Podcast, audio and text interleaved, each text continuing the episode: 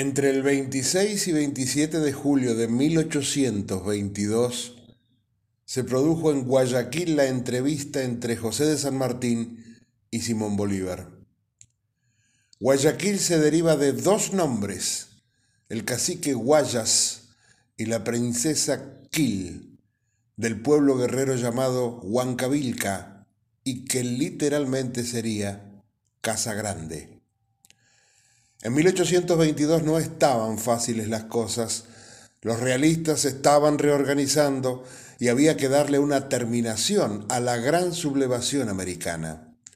San Martín había pedido ayuda al Río de la Plata, pero su antiguo enemigo, Bernardino Rivadavia, no solo se la había negado y consideraba finalizada la campaña libertadora con lo de Perú, sino que buscaba apresarlo para enjuiciarlo por desobedecer sus órdenes de frenar a Artigas. Dijo San Martín, voy a encontrar en Guayaquil al libertador de Colombia. Los intereses generales de ambos estados, la enérgica terminación de la guerra que sostenemos y la estabilidad del destino a que con rapidez se acerca a la América hacen nuestra entrevista necesaria. El orden de los acontecimientos nos ha constituido en alto grado responsables del éxito de esta sublime empresa. Entre San Martín y Bolívar había diferencias políticas y militares. Se ha pretendido de llenar de misterio a esta entrevista, pero ha quedado claro lo que pasó en ella. Básicamente había dos temas en discusión Mientras San Martín era partidario de que cada pueblo decidiera con libertad su futuro, Bolívar, preocupado por el peligro de la anarquía, estaba interesado en controlar personalmente la evolución política de las nuevas repúblicas. El otro tema polémico era quién conduciría el nuevo ejército libertador que resultaría de la unión de las tropas comandadas por ambos. San Martín propuso que lo dirigiera Bolívar, pero éste dijo que nunca podría tener a un general de la calidad y la capacidad de San Martín como subordinado. Rivadavia había tomado la férrea decisión de destruir a San Martín, abandonándolo y quitándole toda capacidad de negociación y todo apoyo militar para terminar su gloriosa campaña. San Martín tuvo que tomar entonces la drástica decisión de retirarse de todos sus cargos, dejarle sus tropas a Bolívar y regresar a su país.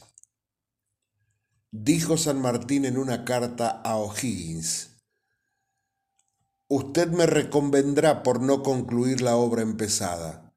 Usted tiene mucha razón, pero más tengo yo. Créame, amigo, ya estoy cansado de que me llamen tirano, que en todas partes quiero ser rey, emperador y hasta demonio. Por otra parte, mi salud está muy deteriorada. El temperamento de este país me lleva a la tumba. En fin, mi juventud fue sacrificada al servicio de los españoles y mi edad media al de mi patria. Creo que tengo el derecho de disponer de mi vejez. Y seguía diciendo San Martín, mis promesas para con los pueblos en que he hecho la guerra están cumplidas. Hacer su independencia y dejar a su voluntad la elección de sus gobiernos. Por otra parte, ya estoy aburrido de oír decir que quiero hacerme soberano. Sin embargo, siempre estaré pronto a hacer el último sacrificio por la libertad del país, pero en clase de simple particular y no más. No podía volver sin correr riesgos a Buenos Aires. Tuvo apoyos que se ofrecían a escoltarlo, Estanislao López por caso, que declinó el Libertador para evitar más derramamiento de sangre. Como un delincuente, volvió a Buenos Aires para dejarle una lápida a su esposa, ya que no pudo estar presente en sus últimos días. La lápida colocada por él mismo decía, aquí descansa Remedios de Escalada, esposa y amiga del general San Martín. difamado y amenazado por el gobierno unitario con Rivadavia a la cabeza, San Martín decidió abandonar el país y así tal vez quedarse para siempre.